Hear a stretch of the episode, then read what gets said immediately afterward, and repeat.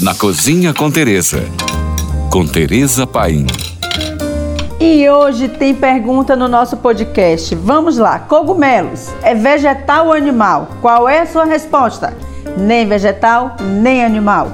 O cogumelo é um dos mocinhos da natureza, mais especificamente um fungo, trabalhando em perfeita simbiose com o seu meio ambiente, a floresta com sombras, campo aberto ou caverna. Eles são reverenciados no mundo inteiro. No Vale do Loire, na França, visitei uma fazenda de escargots que cultivava cogumelos em associação. Uma experiência bem curiosa do ponto de vista gastronômico. Esses fungos deliciosos eram símbolo da imortalidade no Egito Antigo e são muito usados na medicina chinesa até hoje. Mas são mesmo adorados por não conterem gordura e serem ricos em proteínas e vitaminas. Gente, estamos falando de um mundo que pensa fit.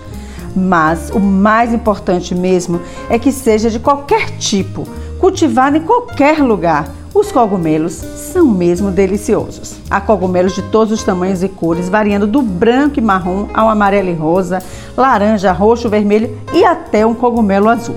Quase todos têm um chapéu e um pendúculo, como o champignon e o portine, mas alguns têm saia, como o véu de noiva, e outros têm cabelo, como o juba de um leão norte-americano. Seus aromas também variam drasticamente. Alguns têm aroma de anis, outros de damasco. Há também os que lembram cenoura ou até mesmo um coco. Os mais populares são portobello, cogumelo paris, cantarelo, portine, morelo, ostra, shimeji e shiitake. Não importa o tipo, o segredo é saber preparar do jeito certo. Vamos de dica: papel e caneta, meu povo, e vamos tomar nota. Nunca lave um cogumelo. Se ele tiver excesso de substrato, limpe com auxílio de uma escovinha ou pincel. Por quê? Porque eles absorvem facilmente a água e perdem o sabor. Se você for fazer uma salada, lave rapidamente, mas só se for realmente comer cru. De forma geral, eles ficam melhor mesmo é salteados. Esquente bem a frigideira de fundo grosso, adicione azeite de oliva, cebola e alhos picadinhos, folha de louro e tomilho.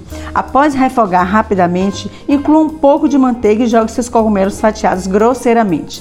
Eu adoro jogar uma pimentinha nesse preparo, mas lembrem que eu jogo pimenta e como pimenta em todas as minhas comidas, então siga seu paladar.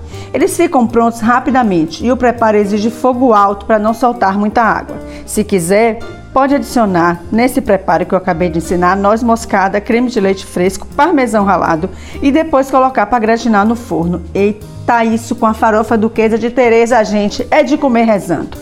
Por hoje é só. Mais dicas, me siga no Instagram, arroba Tereza Paim.